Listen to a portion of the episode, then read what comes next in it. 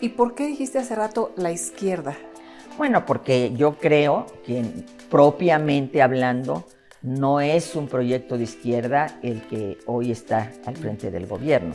En, muchos sentidos es totalmente conservador y, estoy hablando, por ejemplo, de los derechos de las mujeres. Mm. Entonces yo salgo del gobierno y empiezo a ser atacada desde el gobierno con la anuencia o no de Andrés Manuel, hoy creo que con su anuencia, y empiezo a ser atacada cuando yo había sido clave para el triunfo del PRD en la ciudad. ¿Por qué, Rosario? Eh, eh, Porque en las, yo me lo explico de la siguiente manera. Ahora que he estudiado y veo eh, actitudes del actual presidente, porque no soporta un no de una mujer que tienen alguna posición importante o que están en el poder legislativo se olviden de esta lucha. Es que el origen no se llama Andrés Manuel López Obrador, el origen se llama Cuauhtémoc Cárdenas, se llama 88, es el quiebre, el quiebre. ¿Tú te enamoras de Carlos Ahumada? Fue después. Yo ya me había separado de Julio. Sí. Y pues ya incluso yo había salido de la jefatura de gobierno y demás y empezó esta relación con Carlos Ahumada. Pues mm. no sé si fue enamoramiento o fue... ¿Qué fue? O fue eh, encontrar, porque yo cuando me divorcio de Julio, yo me divorcio muy enamorada de él. Es decir, ya sabes que cuando me separo, porque Julio fue el que decidió que nos separáramos.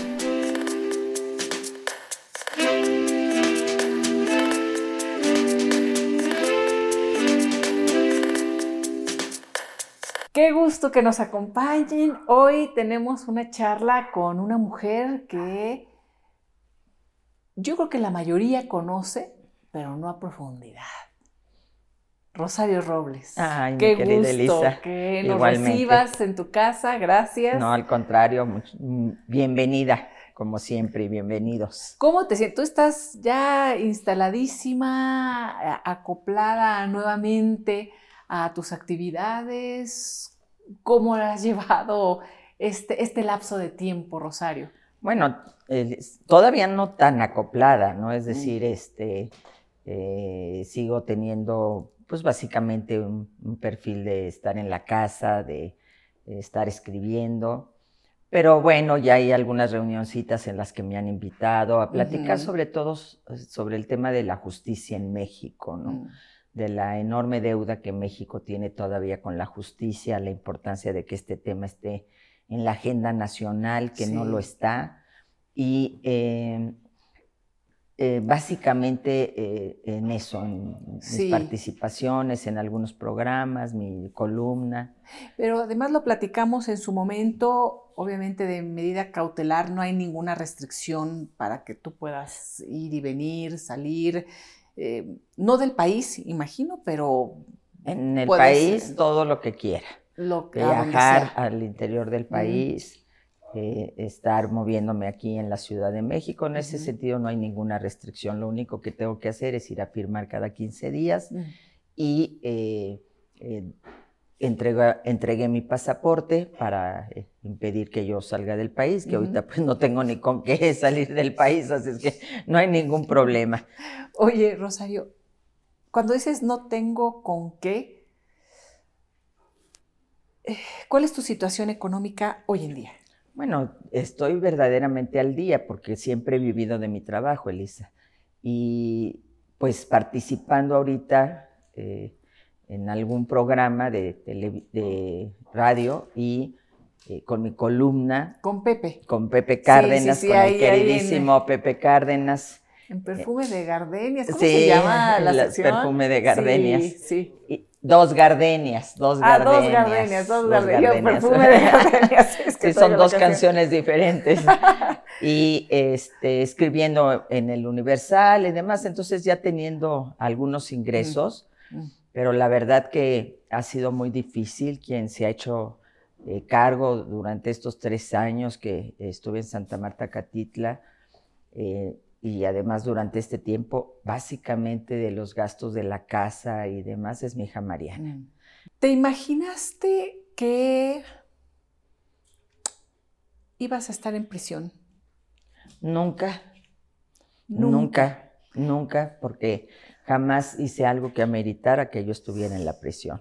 Cuando estamos hablando ahorita de, cómo vives eh, en el día a día, de que ahorita tienes ya estos ingresos por tu participación en medios, tu columna, mucha gente dirá, no, pero los miles de millones de la estafa maestra de 5 mil millones o no. No sé, Rosario, ¿qué, qué, ¿qué le dirías a las personas que hoy en día dicen, no, ella es millonaria?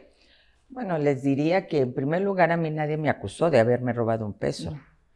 Yo no tengo una acusación jurídica de la Fiscalía General de la República por haber robado dinero. Esto es bien importante.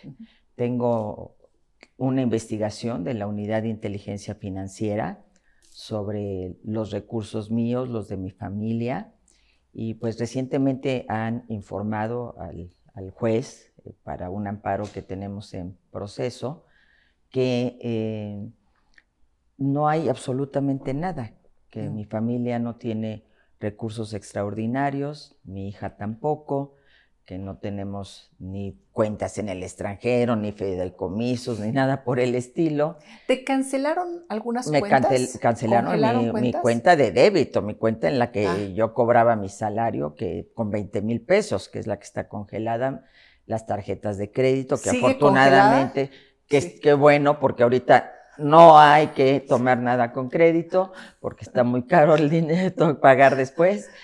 Pero, este, y además algo muy importante, que parte de toda esta campaña que se hizo y que de la cual el propio fiscal general de la República fue parte, porque él en una, en una conferencia a pregunta expresa contestó pues que estos miles de millones de pesos y demás, y que las universidades, y, y pues yo le gané, le gané en todas las instancias a nivel ya definitivo, eh, una demanda, el amparo por la, eh, haber faltado a la presunción de inocencia y al debido proceso. Entonces, yo estoy muy tranquila porque jurídicamente, después de tres años, ni, ni siquiera mediáticamente ni financieramente, alguien ha demostrado que yo tenga un peso que no sea producto de mi trabajo. Vivo en la misma casa en la que dijeron que no vivía, ¿no? Eh, eh, se demostró que la licencia era falsa, es decir, se fue demostrando con el tiempo que todo era un armado, ¿no? A mí, me, por ejemplo, me inhabilitaron porque no declaré dos mil pesos en mi, en mi declaración patrimonial. Me inhabilitaron por, 10 años. Sí, por 10 años, por eso fue. Por dos mil pesos de una cuenta del 2007, mm, mm. que jamás tuvo un movimiento, que cada mes está en cero, cero, cero, cero, cero, ceros, y que en el 2016 el mismo banco la cancela por ley hacendaria y eh, por esa cuenta que yo ni me acordaba que existía, eh, me inhabilitaron 10 años. Entonces yo me pregunto, ok, perfecto. ¿Y qué hacemos con las veintitantas casas del señor Bartlett que no las declararon o lo que no declaró en ese momento la, la, Secretaría de la Función Pública, Irma Erendira Sandoval, etcétera? Si por dos mil pesos me inhabilitaron 10 años, afortunadamente, Lisa, eso también les gané. Eso eh, también eh, gané un amparo en donde les dicen, oigan, establezcan una proporcionalidad. Mm. No puede ser lo mismo el que ah, incluso puede hacer una omisión y, eh, o un, olvido. Y, otra cosa es que no declare 100 millones de pesos o no declare un millón, ¿no? Es decir, dinero que no, no, pudiera justificarse, pero dos mil pesos. Sin embargo, la, la, función pública apeló y esto está en la Corte y me parece muy mm. importante mm.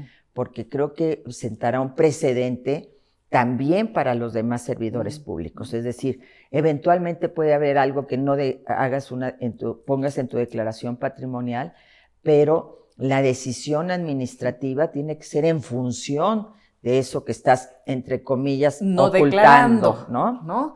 Eh, ¿Quién estuvo a tu lado y quién no? Pues muchos amigos y amigas queridísimos, mi familia de manera incondicional, ¿no? Mi hija, mm.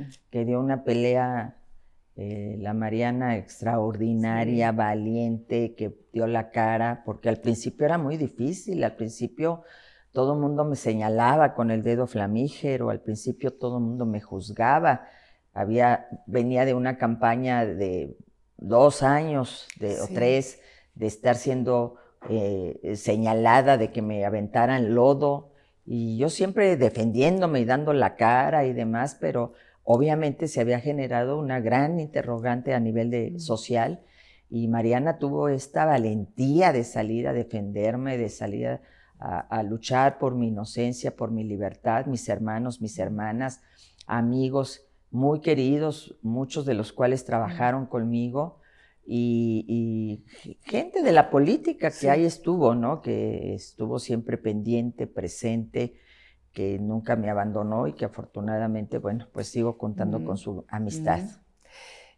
¿Quiénes te sorprendieron porque ni te hablaron? Bueno, o sea, si vamos a hablar de sorpresas, pues la primera es la del presidente de la República, ¿no? Es decir, pues evidentemente eh, hay diferencias, pero compartimos una lucha y él en gran medida fue jefe de gobierno de la Ciudad de México por el apoyo que, yo le di. Sí. Entonces, eh, pues me sorprendí demasiado, es decir, ¿por qué esta venganza? ¿Por qué esta hazaña? ¿Por qué estas ganas de destruirme? Después ya entendí el por qué. ¿Por qué? El por qué, más allá de la venganza, ¿no? Porque para una venganza era demasiado porque conmigo no tenía nada con qué presionarme. Mm. Porque a mí había que ponerme en cuatro, encerrada en cuatro paredes. Mm. Era, eh, era un peligro para su, para su proyecto transeccional. Entonces había que destruir un prestigio, una carrera, un, no, porque no, había, no había realmente ni casas, ni propiedades, ni nada con las que me dijeran, a ver, calladita, te ves más bonita, mm. o o además no tenía yo ningún cargo de elección popular para el cual me pudieran chantajear para votar en tal o cual sentido. Entonces, pues yo creo que fue parte de una decisión de carácter político. ¿Cuándo conoces a Andrés Manuel? Pues yo lo conozco en el PRD, evidentemente, eh, no en la fundación del partido, porque Andrés Manuel, eh, no en el momento eh, del 88, porque Andrés Manuel todavía era del PRI en ese momento. Él entra al al Frente Democrático Nacional después de las elecciones de 1988. Mm. Él todavía participó con el PRI en esa eh, elección en la que muchos hemos sostenido ganó Cuauhtémoc Cárdenas. Y eh, cuando se cae el sistema, cuando Bartlett se le cae el sistema a, quien hoy tiene en la Comisión Federal de Electricidad, ¿no? Lo que también es inexplicable. Pero eh, ya en la fundación del PRD ya está Andrés Manuel López Obrador y ahí lo conozco y además no solo lo conozco, sino al interior del PRD formamos parte de una corriente muy importante que encabezaba Cuauhtémoc Cárdenas y que tenía una visión y una perspectiva del país que todos compartíamos en el PRD, pero que particularmente este grupo pues era muy cercano al ingeniero Cárdenas. Tú eras cercanísima al ingeniero Cárdenas. Sí, con Cuauhtémoc, a él lo conocí desde 1987.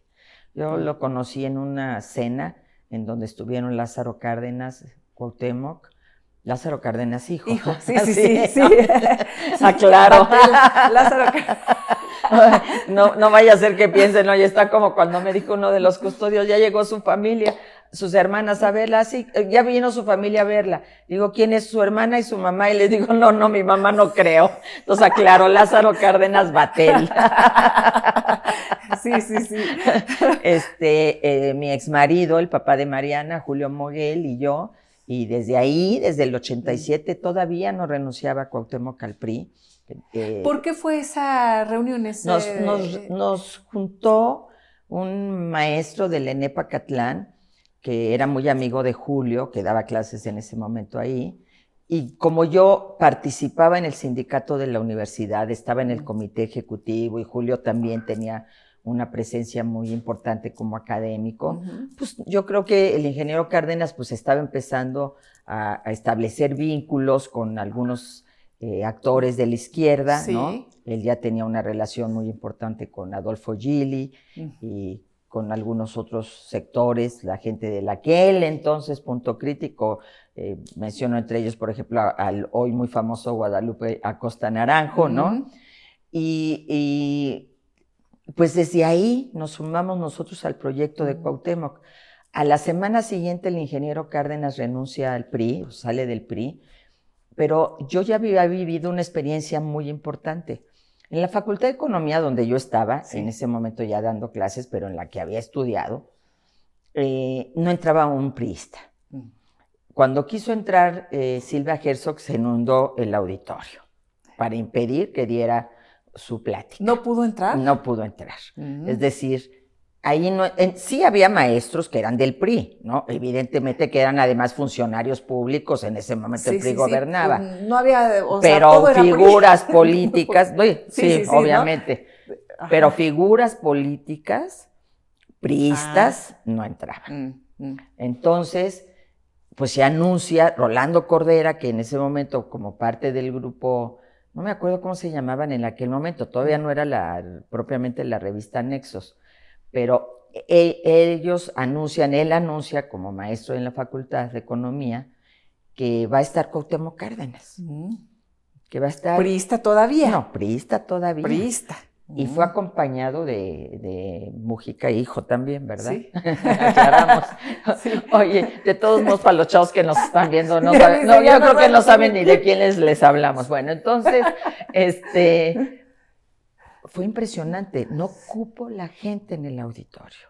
Fue el primer signo en la mm. Universidad Nacional Autónoma de México de que Cuauhtémoc traía un arrastre, que la figura del general Lázaro Cárdenas era una figura muy importante y que lo traíamos en el ADN, en los genes. el hijo de, del, general, del El hijo del TAT. Entonces. Y se llenó. Se llenó, no cupimos en el auditorio, fue un relajo. Entonces, ah, caray, pues si se inundaban los auditorios y demás. Ahora, ahora aquí ya no cabe.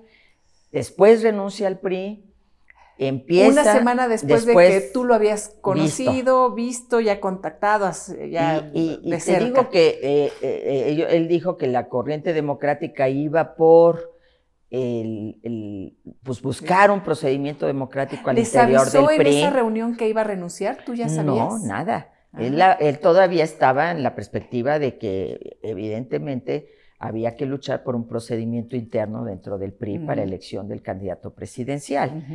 Eh, ya después pues se cerraron todas las puertas y como habían construido la corriente democrática, ya estaban pues estos personajes tan importantes, tan valiosos como Porfirio Muñoz Ledo, como Ifigenia Martínez, que por cierto fue directora de mi facultad, en aquel momento Escuela Nacional de Economía. ¿Tú ya conoces a doña Ifigenia? No la conocía ah. porque ella ya no daba clases ah. en la universidad, pero bueno, era todo un ícono porque además había sido una mujer guapísima, ¿no? Mm, Entonces, cuando era directora, creo que llamaba la atención. Todos los alumnos estaban enamorados de ella. pero este eh, después ya sale y empieza toda la corriente democrática a dar, ¿te acuerdas aquella marcha que convocaron para dar vuelta 36 horas alrededor del Zócalo? Y pues creíamos que íbamos a hacer unos cuantos ahí, ellos, los que habían renunciado al PRI y algunos, y llegaba y llegaba la gente y vuelta y vuelta y las 36 horas y por Madero y por 5 de mayo y, y dándole vuelta al Zócalo entonces, por eso, esta historia es bien importante recordarla, Elisa, porque este es un movimiento que tiene un origen en un gran descontento social, en la, en la lucha por un cambio, en, que hubiera un proyecto diferente al frente del país. Y es inexplicable que hoy, mm. que tantos años de lucha y tantos años después, la izquierda esté gobernando México y que las instituciones que son producto de este movimiento, como es el INE, estén en jaque, cuando son cuando tienen su origen en esto, en la gente caminando en las calles, en Chihuahua caminando también con los panistas por, en contra del fraude electoral, eh, con Salvador Nava en San Luis Potosí. Es decir, no es posible que una institución que surge de todo esto, de un movimiento que en el 88 ganó la presidencia de la República y por la caída del sistema no, no se pudo acceder a una alternancia, un cambio, y que de ahí surgió el PRD y que el PRD luchó porque los votos se contaran y se contaran bien. Cuauhtémoc que encabezó esta lucha, que hubo esta disyuntiva de si seguíamos la vía constitucional o él eh, eh, llamaba a una, a una eh, subversión y él tuvo la altura de miras de decir, nosotros vamos a ir por la vía constitucional porque nosotros respetamos la constitución de este país, vamos a crear un partido político, vamos a luchar por la vía electoral y esa lucha dio resultados. Y el primer gran resultado es la reforma electoral del 96, mm. que nos permitió ganar la Ciudad de México un año después, con Cuauhtémoc Cárdenas como el primer eh, jefe de gobierno. gobierno. Es decir, sí. que nos permitió tener un INE, en aquel momento el Instituto Federal Electoral, con un personaje de la izquierda como es José Waldenberg al frente del INE, y, y, que eso permitió que empezaran a contarse los votos. O sea, Andrés Manuel López Obrador era el presidente del partido, del PRD, cuando gana Cuauhtémoc Cárdenas la Ciudad de México y cuando el PRD tiene una bancada de más de 120 diputados por primera vez en, la historia, que permite que junto con el PAN y los pequeños partidos de oposición, el PRI ya no tuviera una mayoría absoluta en la Cámara de Diputados. Esa lucha de pronto se olvida y a los propios personajes, Rosario, porque ahorita que lo mencionas, claro que son personajes que hoy en día eh, siguen en distintos lugares, pero que mm, de pronto han enfrentado también denostación por parte de quienes están en el poder y, nos, y, mucha gente joven no sabe siquiera quiénes estuvieron ahí en esa lucha, porque así es, antes no elegíamos a nuestro jefe de gobierno, era un empleado más, bueno, bueno, un, empleado, un dependiente más, un regente del presidente el, el, presidente. Del presidente. Un poco como ahora, pero ahora por la vía electoral. sí, después, bueno, ahí siempre hay sorpresas, ¿verdad? Pero, pero esta parte, Cuauhtémoc Cárdenas, Porfirio Muñoz Ledo, Ifigenia Martínez, quienes estuvieron ahí. Muchas de la izquierda. ¿no? De la izquierda. Los jóvenes que se unieron a, todo este grupo de la lucha del CEU. Sí del CEU en la universidad en el 87. La izquierda, izquierda. Eh, eh, los que estábamos en el sindicato de la Universidad Nacional, te pongo un ejemplo, Armando Quintero, eh, los que, o sea, todos los que estábamos en la universidad, que apoyamos de inicio a Cuauhtémoc Cárdenas, que junto con Adolfo Gil y la gente de aquel eh, momento PRT con Ricardo Pasco y demás, fundamos el movimiento de acción socialista para apoyar a Cuauhtémoc Cárdenas. Y, entonces a mí ahora sí me genera mucho problema que muchos de ellos, o algunos de ellos que están en el gobierno, que tienen alguna posición importante o que están en el poder legislativo, se olviden de esta lucha. Es que el origen no se llama Andrés Manuel López Obrador, el origen se llama Cuauhtémoc Cárdenas, se llama 88, es el quiebre, el quiebre. El otro quiebre importante es ganar la capital de la República, demostrar que sí se puede. Yo siempre dije, Cuauhtémoc Cárdenas se dedicó a pegarle a la pared, ¿no? Pegarle, a pegarle, a pegarle. Costaron, costó 500 muertos al PRD, gente asesinada. Los dos primeros, Obando y Gil, dos días antes de la elección del 6 de julio. Así es, a, Cuauhtémoc, Cárdenas. Pues es el que lleva todo lo electoral para la elección del 88. Ya, veía, ya veían en el gobierno, en la estructura de priista de toda la vida, que podía ganar con Bueno, siendo Bartlett secretario de gobernación. Siendo Manuel Bartlett, ¿no? Siempre aparece. sí, no, es, que, es que sí es importantísimo decírselo a la gente. Ha sido un actor fundamental en distintos momentos de la historia de este país, Manuel Bartlett y, no en aquel momento, para bien. Exactamente, en aquel momento no para bien. Entonces, ahí está el origen. Mm, mm. Y muchos de los que están hoy en el gobierno, por eso yo sí, y, lo he estado diciendo, es decir, no solo hay que hacer un llamado a la oposición a que, a que defienda al INE, a que defienda nuestra democracia, hay que hacerle un llamado a muchos de los que están en Morena a su coordinador en la Cámara de Diputados, a Leonel Godoy, que es mm. parte de ese movimiento del 88, mm. que fue parte del gobierno del ingeniero Cárdenas. El origen no es Andrés Manuel López Obrador, él se suma y es un actor político muy relevante.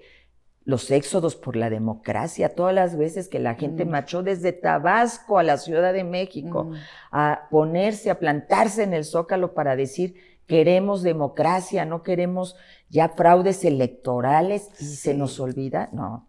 No, tenemos que recordar esa historia porque de ahí venimos, de ahí abreva el gobierno actual. ¿Y por qué dijiste hace rato la izquierda? Bueno, porque yo creo que propiamente hablando, no es un proyecto de izquierda el que hoy está al mm. frente del gobierno. En, en muchos sentidos es totalmente conservador, y, estoy hablando, por ejemplo, de los derechos de las mujeres. Mm. Como es que ya llevamos cuatro años en el gobierno y una mayoría legislativa aplastante en la primera legislatura y ahora una mayoría y no se haya legislado a favor del derecho a decidir eh, a nivel constitucional de las mujeres, ¿no? Por ejemplo, me pregunto, porque a mí, siendo jefa de gobierno, el movimiento feminista me mm. exigió congruencia. Mm. Tú has estado siempre de nuestro lado, tú eres feminista, tú eres una mujer que ha luchado y ahorita estás en una posición en donde puedes cambiar mm. las cosas. ¿Por qué hoy las feministas, que son parte de esas bancadas, y te estoy hablando de gente tan importante como Malú Micher, no se plantan y exigen lo mismo? Sí. Teniendo el gobierno, teniendo el poder el poder de transformar. Porque además eh, se ha ido concentrando el poder en este presidencialismo, ¿no? Creo que ahí eh, también hay un, retroceso a toda la idea de la lucha democrática que abrió espacios y de pronto se vuelven a cerrar y se concentra y sí pueden hacer un cambio distinto. Sí pueden hacer porque el presidente está decidiendo muchísimas cosas. Todas. Todas las que además competen a otros poderes, el legislativo y el judicial. Tú lo viviste, Rosario. Tú pudiste haber salido de Santa Marta Catitla sin el aval de Andrés Manuel? Yo lo veo muy difícil, ¿no? Es decir, creo que sin saberlo, pues evidentemente si estamos hablando de una situación que yo creo de carácter político y que por eso mi, interés de que se, pronto se demuestre jurídicamente que, eh, no hay nada jurídicamente hablando que me pudiera a mí perseguir, porque además yo estaba acusada de una omisión, ¿no? No de, no de eh, algún otro tipo de procedimiento de sí, no era, el no, dinero, un delito ni grave, ni, que ameritara prisión preventiva oficiosa, nada. de eso. Entonces, eh, hoy hay una concentración del poder que también es algo que a mí me cuesta mucho trabajo pensar eh, que es que sea congruente con esta lucha democrática que dimos y sobre todo con una visión que pone en el centro a la República, mm. ¿no? pongo a la República con mayúsculas, ¿no? Es decir, una visión republicana en el que la división, de, poderes es fundamental, ¿no? En donde, por eso esa lucha tan importante y por eso el 97 no solo es el triunfo en la Ciudad de México de la izquierda, sino este este por primera vez arrebatarle al PRI o a un partido político, en ese momento el PRI, hegemónico, como pudiera ser hoy Morena, la mayoría calificada en la mm, Cámara de Diputados. Mm. ¿Por qué? Porque entonces ya no, ya no tendrías esa posibilidad de, de manera indiscriminada cambiar la constitución mm. sin que hubiera un debate, sin que hubiera un diálogo, sin que hubiera acuerdos Y evidentemente que eso es parte de la lucha que se dio. Eh, pues, quien representaba a la bancada perredista en ese 97 se llama Porfirio Muñoz Ledo, es decir, es jóvenes de veras. Aquí estamos ya las personas adultas, mayores, para platicarles la historia. ¿Qué no, ¿Para qué nos remontamos a Juárez, a Morelos, que para mí son importantísimos? No, remontémonos a la historia reciente de este país, a lo que nos costó que los ciudadanos organicen las elecciones, que haya un INE y que no nos vendan que cuesta muy caro y que eh, tienen salarios. No, no, no. Hay una organización democrática el día de la elección que ha garantizado que los votos se encuentren bien y que permitió que Andrés Manuel López Obrador sea hoy el presidente de la República. Estas historias que además a mí me encanta porque hemos tenido aquí, Rosario, a estos personajes, hombres y mujeres, que han forjado la historia de nuestro país y que lo siguen haciendo. Así es. Y creo que esa es la idea, que podamos escuchar la historia de viva voz de estas personas que de verdad han sido forjadoras de lo que tenemos hoy en día, por supuesto, incluyendo eh, la presidencia de Andrés Manuel López Obrador. Entonces de pronto escuchamos a Lorenzo Córdoba contarnos su, historia de cómo además eh, José Waldenberg es una figura importante en su vida. Por supuesto su papá. El padre. Por supuesto el padre de Lorenzo, de cómo viene de esta izquierda. Eh, Córdoba era alguien que ellos venían del PESUM en ese momento, que acuérdate que ellos inicialmente tenían como candidato a la presidencia de la República en 88 a Eberto Castillo. A Eberto. Al gran Eberto Castillo. Sí. Y, por otro lado estaba doña Rosario Ibarra de Piedra de candidata también. Y Eberto declina a la candidatura presidencial después del evento en la UNAM. Cuando se hace, no, no este de economía, sino cuando ya en la campaña presidencial se va a ser un evento en la universidad organizado por la dirigencia del Estunam, que en ese momento todos estaban con el ingeniero Cárdenas, más los chavos del CEU, más los que eh, estábamos en el MAS y al mismo tiempo éramos dirigentes del Estunam también. Y vemos esa plaza frente a Rectoría llena, ¿no? Este, nosotros estábamos esperando en una esquina de, insurgentes para caminar, pero creíamos que íbamos a caminar el ingeniero Cárdenas, Porfirio y Figenia y unos cuantos más ahí acompañándolos para llegar a la torre de rectoría. Ya ves que tiene esa como techo, ¿no? y está la plancha, pero hay como un techito ah, ahí. Sí, sí, sí. Entonces, eh, de repente es un mundo de gente la que nos acompaña caminando por insurgentes, entrando a Ciudad Universitaria y en ese momento vemos esa plancha de la universidad y haz de cuenta que toda esa parte que se corría hacia la facultad de medicina, tenías a la facultad de medicina atrás, llena de jóvenes, de maestros universitarios, o sea, la UNAM, la izquierda de México, porque la UNAM, las clases medias mexicanas, porque en ese momento la universidad eso representaba la, posibilidad de movilidad social de, una, de un sector de las clases medias. Yo vengo de eso, de unos padres que llegaron de Saltillo y que te dijeron, lo único que te puedo dar es tu educación. Y ahí está la educación pública llamada Universidad Nacional Autónoma de México. De manera masiva, impresionante, fue el, ay caray, ¿no? Es decir, fue el primer signo de que esto iba en serio. Iba a cambiar. Iba en serio, cambió, cambió, de manera muy importante. Eh, pues sí, muchos sostenemos que ganó el ingeniero Cuauhtémoc Cárdenas y yo creo que así millones que estaban esperando, ¿qué hacemos? ¿Qué hacemos? El ingeniero dijo, vamos por la vía institucional pero todo eso cambió, porque cambió para que tuviéramos un cambio en la Ciudad de México, cambió para que tuviéramos un instituto eh, de ciudadanos, un instituto electoral eh, de, conformado por ciudadanos, y, se ha ido avanzando. Tú comentas y dices la movilidad social que representa y representaba la UNAM también en esos momentos, en donde tú llegas como estudiante, clase media. Clase o, media. O vivías algún tipo de, em, de, penumbras económicas. No, yo era hija de, de, ¿Quiénes eran de un profesionista, ¿no? Y que trabajaba a nivel directivo en una de las empresas regiomontanas que se instalaron aquí en la Ciudad de México y vivíamos en Echegaray, o sea, pues clase media, media, ¿no? Que el patrimonio, pues, era tener la casa y que los hijos tuvieran una educación. ¿Cómo se llamaba el señor Francisco, mi papá era Paco. Francisco. Paco Robles. Paco Robles, igual que mi hermano, y mi mamá Rosario, igual que yo. Sí. Y entonces ellos, mi papá siempre visionario, desde, en primer lugar, de venirse a la Ciudad de México. ¿Los dos eran de Saltillo? Los dos eran coahuilenses de Saltillo. y, y, y pues bueno, mi padre, como hermano mayor de, la rama Robles, pues se viene a la ciudad mm. y mm. tiene esta audacia. Yo nazco, yo nací en la colonia Roma, mm. en un hospital de la colonia Roma. Vivíamos primero en Santa Fe, pero no creas que en los todavía no, no existía. No, no, no, era tampoco en el basurero, sino en la unidad Santa Fe del Seguro Social.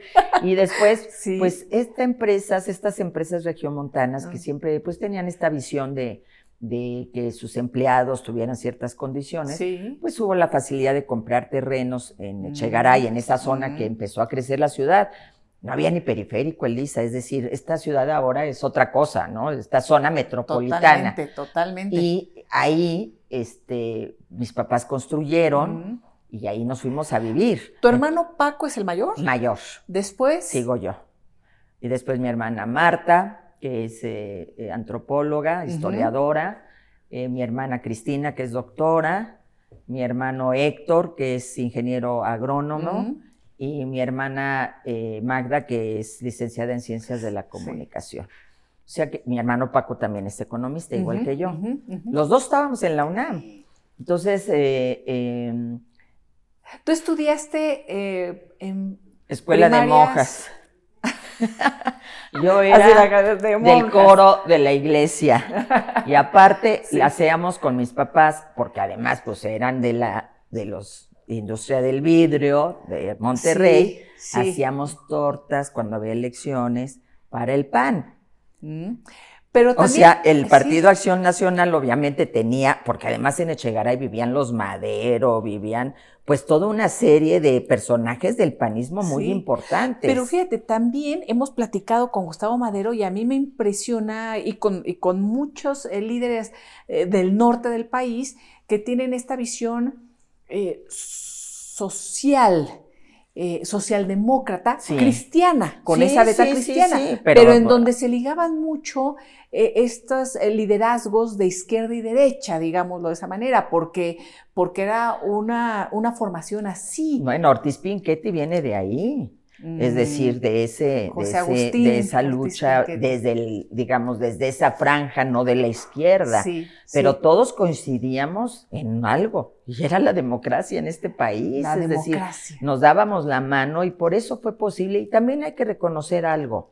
Y por eso, eh, ojalá el voto del PRI sea un voto eh, de defensa absoluta, e incondicional del INE, porque hay que reconocer que gobernaba el PRI en el momento de esta reforma electoral y en el momento de estas aperturas que se fueron dando. Y el propio PRI dijo, ya no podemos seguir cerrados, como sucedió con la ley de, del 77. Sí, claro, que empezó esta apertura, a los partidos. A partidos, porque decían, hay tal efervescencia que esto va a ser un boomerang, tenemos que despresurizar y abren una, una puerta, abren una entrada. Y yo creo que sucedió lo mismo cuando dicen, esto está ya no hay de otra. Ya, no hay de otra. Ya no hay de otra. Que apostar y abrir espacio a la democracia, ¿no? Parece ser que... Y ahí había personajes muy importantes. Obviamente en el 96, pues el era el presidente Cedillo. Sí. Pero pues, estoy hablando que a nivel de la Secretaría de Gobernación, un Chuaifet, un mismo, eh, el que fue gobernador de Tabasco, después también bajo las siglas del PRD, Arturo, sí, Arturo Núñez. Arturo Núñez, Arturo eh, Núñez. que eran eh, personajes con visión de Estado, ¿no? con una visión ya como tú dices, pues de un país democrático, moderno, en donde las elecciones tenían que ser un medio que garantizara la estabilidad del país, ya no podía hablarse de mayorías absolutas. Yo creo que ellos nunca pensaron que en el 2000 iban a perder la presidencia de la República, pero sí pensaban que había que abrir los espacios para evitar un estallido social. Sí, y son procesos históricos de apertura, consecuencia una de la otra. Por eso dices, eh, Cuauhtémoc Cárdenas y ese 88 fue un parteaguas, un antes y un después. Así es. ¿no? Y por supuesto un cúmulo de, lo que venía. Eh, cuando estás en la, bueno, eh, en escuela de monjas y después dijiste, de aquí no soy o qué. o sea. Eh, no, lo que pasa es que ya en la, para la preparatoria, pues yo presenté mi examen para entrar a la universidad, a la, a la preparatoria, a, las prepas. Es decir, ya a nivel de la preparatoria ya, ya me dejé de estar en la escuela de monjas y presenté mi examen. Todavía presentabas, yo presenté el examen en la Facultad de Derecho, o sea, mm, todavía no había esta todavía masificación de la universidad que fue bien importante para que las clases medias pudieran aspirar y tener y subir un escalón por eso no está mal aspirar, jóvenes, hay que aspirar a subir. Así es. Eso es correcto, eso no es algo criticable. Yo les agradezco a mis padres que tuvieron esa, que tuvieron esa visión. Tú conociste ahí a, Julio, a, mi maestro, de la primera generación del Colegio de Ciencias y Humanidades, mm. en donde mis maestros, la universidad como empezó a crecer, permitió que los pasantes, que los jóvenes que estaban ya en el último año de la carrera, pudieran dar clases. Entonces mis maestros eran muy jóvenes, habían estado en el 68, era una generación que estaba dando clases en la universidad que venía del 68 y entonces empiezo yo a cambiar de la escuela de monjas, ¿no? De baja la falda hasta abajo y luego muy pronto nos toca el 71, mm. el 10 de, de junio. A mí yo no voy, todavía, pues todavía no era Estabas que muy, muy... Era muy joven. todavía. pero va mi hermano Paco ah. a la marcha. Y no solo va mi hermano Paco, sino cuando empiezan a oír mis padres las noticias. ¿En dónde está Paco? Se van corriendo a San Cosme en el auto y desesperados y, viendo cómo corrían unos hacia otros lados. Y este, y ya hubo compañeros que no regresaron al CCH. Entonces eso nos marcó de manera impresionante. Pues como joven, como joven, bueno, afortunadamente con la tranquilidad de que mi hermano regresó a casa, pero ya con ese, con esa marca, ¿no? Porque mm. nosotros el 68 pues éramos chavos, mi papá me acuerdo muy bien que nos llevó a ver CEU, que estaba pues mm. sitiada por el ejército en aquel momento, y luego, pues nosotros fuimos a las Olimpiadas y mi papá compró boletos y mm. entonces a, mí me tocó estar cuando ganó el Tibio Muñoz y, así nos distribuíamos porque pues era clase media, no te daba para, ir a todo. Entonces, ah, pues tú vas a esto, tú vas a el otro, a ti te interesa ir a X deporte y así varios boletos que consiguió mi padre. Pero el 71, ah, caray, nos vino a cambiar. Mm. Y si además nuestros maestros eran parte de toda esta lucha eh, que, que venía dándose desde el 68, pues otro parteaguas, obviamente, en la historia de mm. nuestro país, eh, un movimiento que además encabeza el rector, que, o, sea, una defensa de la propia universidad también impresionante, ¿no? Que, que hoy eh, vuelvo a la historia, ¿no? Cuando estamos hablando de, recordar la historia es cómo no podemos permitir ningún ataque a nuestra Universidad Nacional Autónoma de México. No se le puede denigrar, denostar. Ha sido pues un factor fundamental para que mucha gente eh, haya prosperado en este país, haya podido tener un mejor nivel de vida, haya participado y cambiado la vida política nacional. Entonces la UNAM es pues el alma mater, ¿no? Entonces no, no, no, no se vale que quienes venimos de todos estos movimientos hoy no levantemos la voz cuando se habla en contra de la UNAM. ¿Y por qué economía? Porque cuando ya empiezo en el CCH, pues ya mis maestros de izquierda, 68, este, la discusión era Cuba, eh, eh, la Unión Soviética, China, la Guerra ¿no? Este, qué modelo más nos gustaba para hacer la revolución aquí en México, ¿no? Sí, este, sí. Y, y pues cuando tú en el último año del CCH tienes que optar, pues opto por, por economía, porque tenía ya mucha influencia de maestros que Mm. estaban en, Mm, en la escuela de economía. Entonces yo por eso he sido economía y nos vamos a economía mi hermano y yo. Y, a Y ahí Julio- conozco, Julio lo conozco desde el CCH, pero él no era maestro del CCH. Mm, mm. Él era maestro en la Facultad de Economía y ahí lo conozco. ¿Era mucho más grande que tú? No, es que es lo que te digo, Ah, como, Eran muy chavitos como creció todos. la universidad, ¿Cuánto te lleva Julio Morel? seis años. ¿Seis? Seis años. Sí, no, no era tanto. No, no, no es que me, no es que el maestro ya muy grande se le igual a la Sí, alumna, sí, no, no. pues éramos jóvenes Como compañeros ahí. Y empiezan a andar que eh, en la universidad, en la UNAM, en, la UNAM, en la UNAM. a la mitad de la carrera. Sí, más o que- menos. Yo me, bueno, con, me emparejo con él este, en mil, cuando yo tenía 19 años. Entonces todavía estaba estudiando. No, pero ya me había casado y ya me había ¿Qué? divorciado. Ah, caray, ah, no, esa no me la sé. Ay, A ver. Elisa querida. A Pues me ver. casé a los 18 años. ¿Con quién?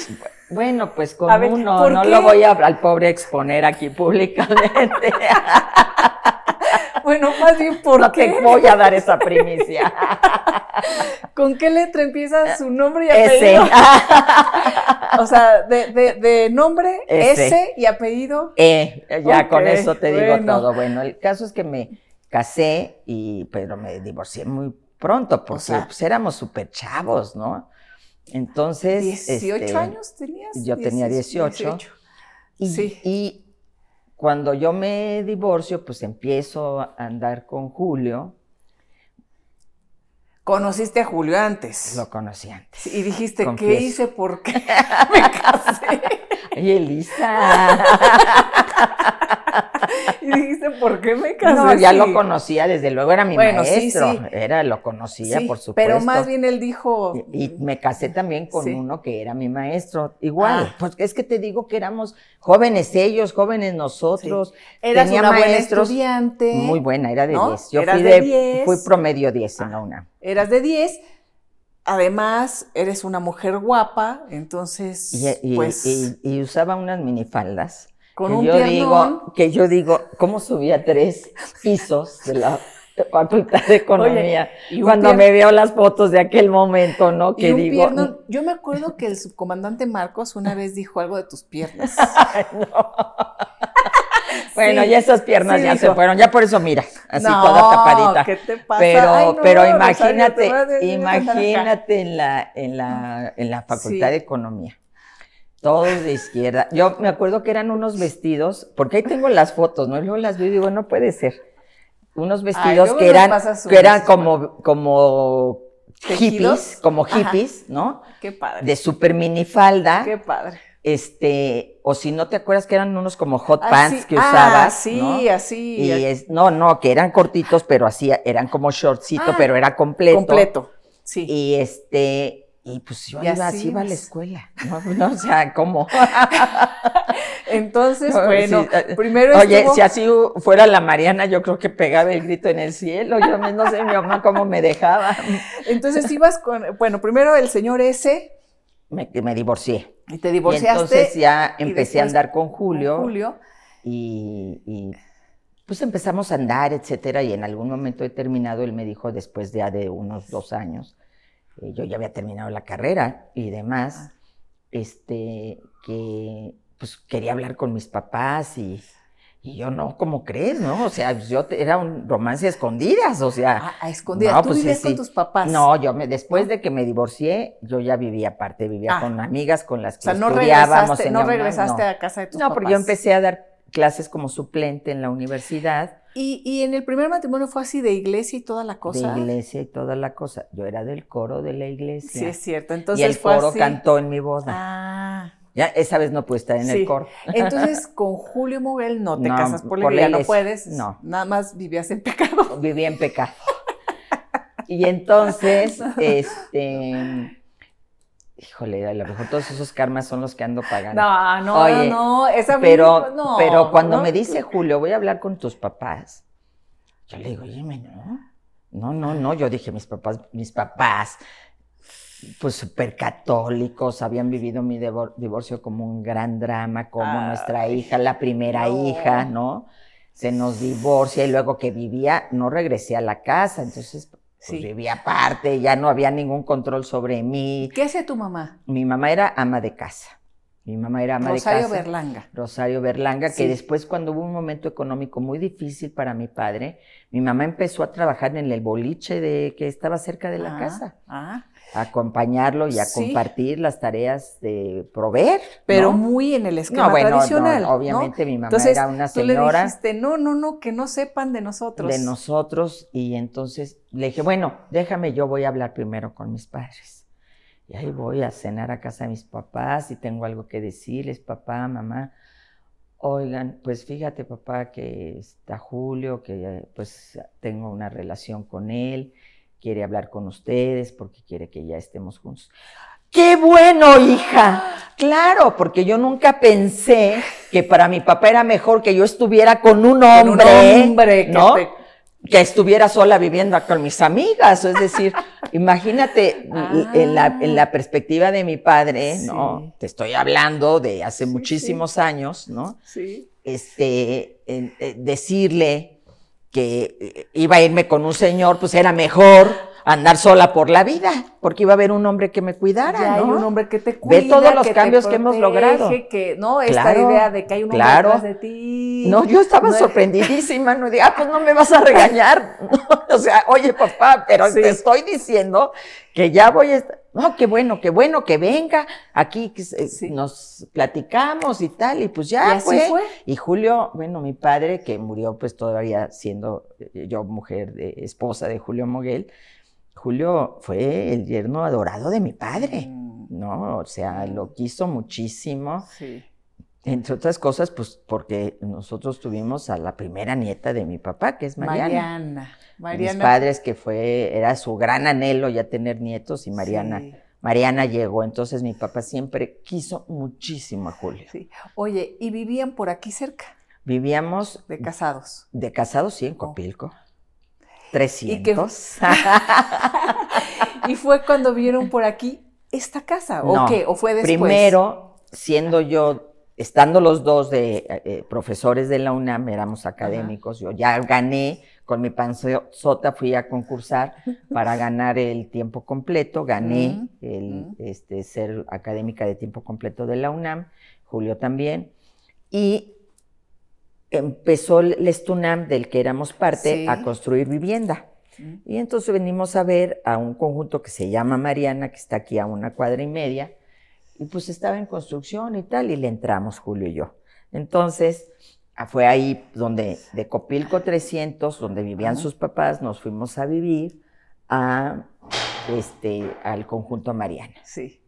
Al conjunto Mariana. ¿Y cuánto tiempo estuvieron casados, se casaron. 22 años, nos casamos mucho tiempo después ah. porque Julio siempre tuvo esa aspiración de que nos casáramos. Mm.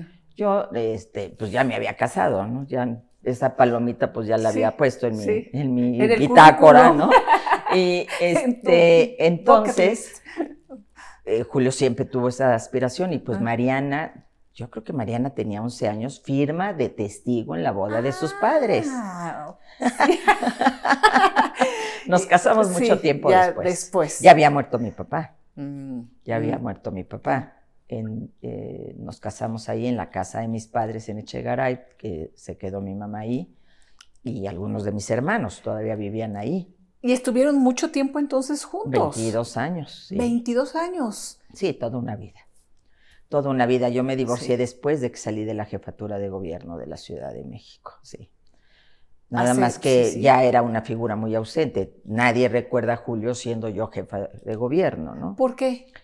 Pues yo creo que eh, es esta parte. Julio siempre me apoyó muchísimo y eso lo debo reconocer en todo este crecimiento que fui teniendo en mi carrera política. Él estaba más enfocado en la academia, asesoraba mucho a Cuauhtémoc Cárdenas en cuestiones más eh, intelectuales, como un intelectual de izquierda. Pero qué curioso, porque sí, realmente se vinculan los hombres, digamos, ¿no? En esta, en esta país muy conservador, que sigue siendo muy patriarcal, muy todo. Se han Bueno. abierto espacios, Claro. pero. No, no, no, es que- Yo fui de- empecé de ser la alumna y de repente era la jefa de gobierno de la Claro, Ciudad y- de México. Entonces esto, yo creo que en el fondo, por muy eh, abierto que seas, todavía esa generación, si a las actuales les cuesta, claro. aquella generación de la que yo form- formo parte y del que abrió brecha y, Sí, y para las sí. mujeres.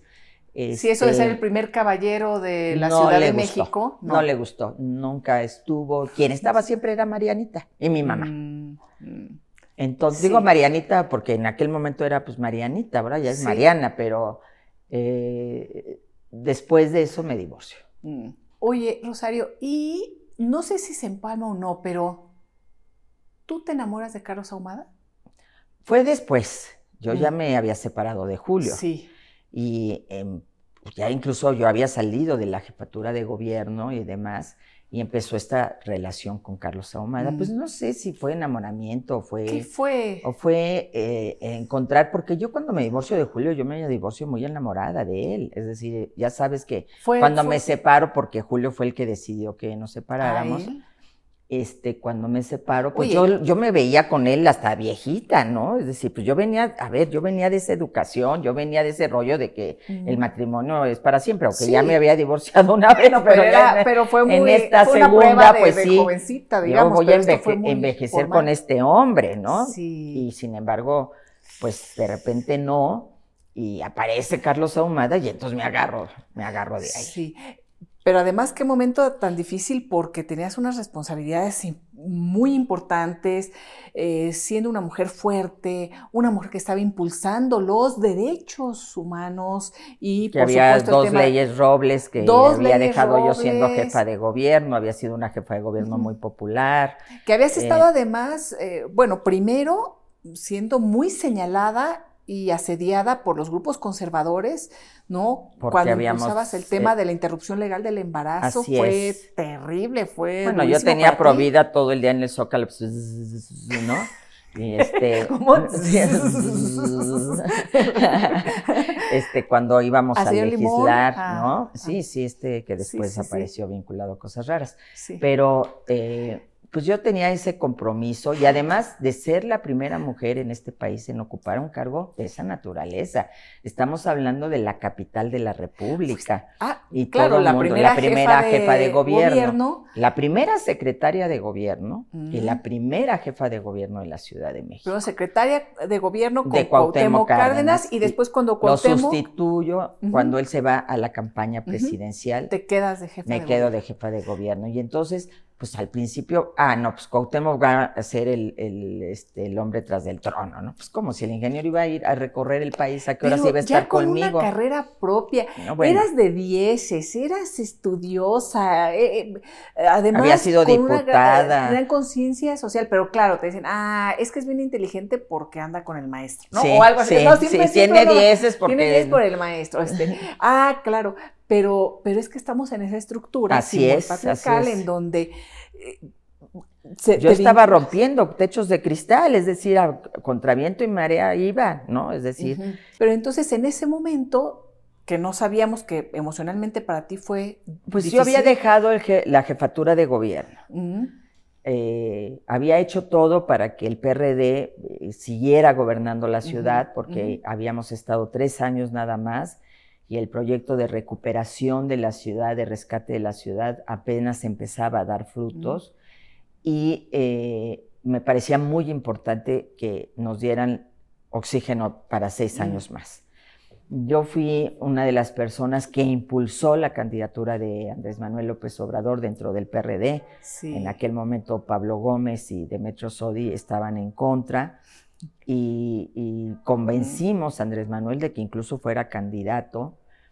Y ahí hice todo, porque Andrés Manuel empezó en tercer lugar en las encuestas Mm. y fue subiendo. Fue un gran candidato y recorrió la ciudad y demás, pero también hicimos un gran gobierno. Mm. Y en la medida que nosotros subíamos en las encuestas, él subía en las encuestas. Entonces yo salgo del gobierno y empiezo a ser atacada desde el gobierno, con la anuencia o no de Andrés Manuel, hoy creo que con su anuencia, y empiezo a ser atacada cuando yo había sido clave para el triunfo del PRD en la ciudad. ¿Por qué, Rosario? Eh, eh, Porque en las, yo me lo explico de la siguiente manera. Ahora que he estudiado y veo eh, actitudes del actual presidente, porque no soporta un no de una mujer. Y me refiero a un no en, el sentido político del término. No, no soporta una independencia de una mujer. Tiene, puede estar con muchas mujeres. La mitad de su gabinete son mujeres, e impulsamos a las mujeres, pero siempre bajo mi resguardo, bajo mi, tutela, ¿no? Y yo pues empecé a ser muy popular porque salí muy popular de la jefatura de gobierno. Yo además me recuerdo de algo muy simbólico en aquel momento.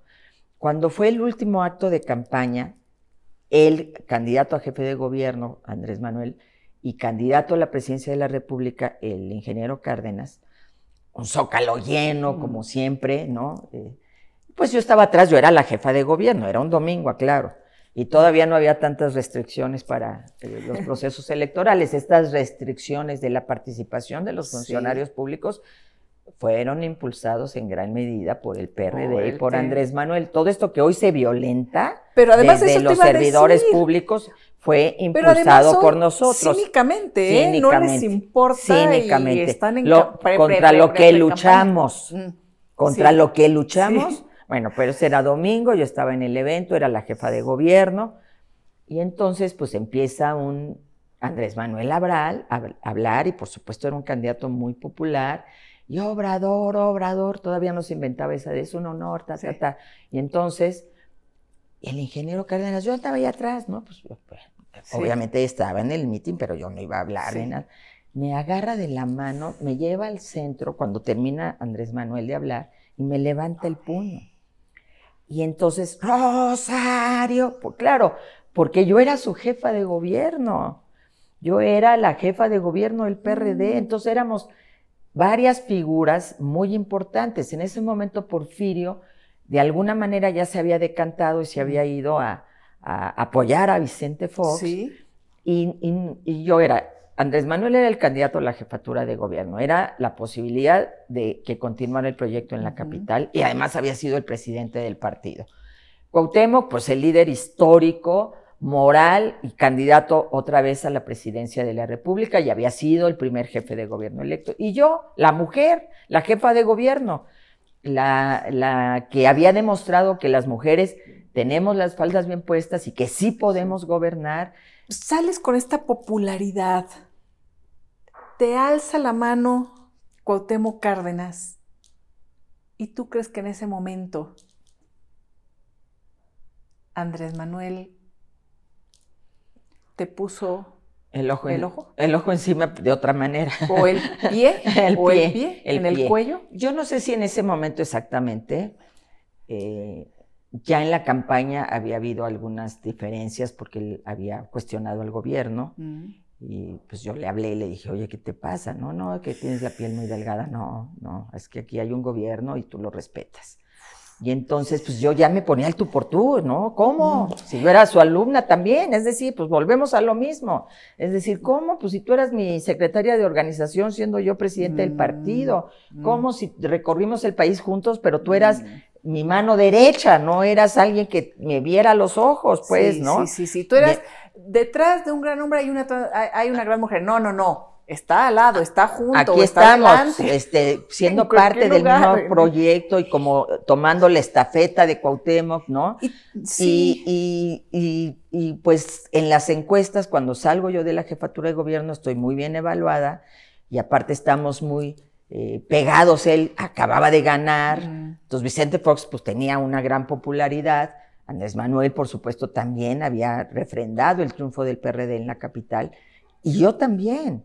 Mm. Entonces, pues ya empezó a ser como que está, ya está, pues yo creo, ¿no? Habría que, nunca nadie le ha preguntado eso a Manuel, sería algo interesante, ¿por qué, por qué esta hazaña conmigo, ¿no? ¿Por qué esta, este deseo de, de, venganza en algún momento, ¿no? Sí. Yo creo que él, pues desde luego, eh, ubica que, que, o cree que yo fui una personaje clave en los videoescándalos por, eso, por eso te preguntaba sobre este tema de, Carlos Ahumada, porque nuevamente eh, eso lo, lo, han dicho, que no te iba a perdonar el que tuvieras que ver con los videoescándalos, pero que ver significa que Carlos Ahumada grababa a las personas que iban a sus oficinas. Eh, ahí fue René Bejarano, recibe el dinero en efectivo, lo pone en ligas, eh, se empieza a conocer el mote del señor de las ligas. René Bejarano era el operador político de Andrés Manuel López Obrador. Y todos los que fueron, pero todos los que iban y están grabados eran gente de Andrés Manuel, no eran gente que estuviera vinculada políticamente a mí. Entonces, y, además yo cómo iba a saber que Carlos Ahumada grababa y filmaba. Entonces, eh, ¿te acuerdas que lo, también... Era otra vez es el, el, desviar, ¿no? Eh, lo que pasa es que como que conmigo se dieron los primeros signos de lo que es desviar la atención de lo central. Lo central es que era gente vinculada a él, estaba tomando lana, de quien fuera. Carlos aunque yo estuviera, aunque yo estuviera, este, supongamos, Demos el beneficio de la duda que fue un complot que yo armé. Mujer malvada, la Eva de la manzana podrida. Es que así este, bueno, exactamente. Entonces, supongamos que yo sabía que se filmaba y demás. ¿Quiénes estaban ahí? ¿Por qué Carlos Ahumada pudo filmar a esas personas que fueron a tomar dinero sin que yo supiera? Mm.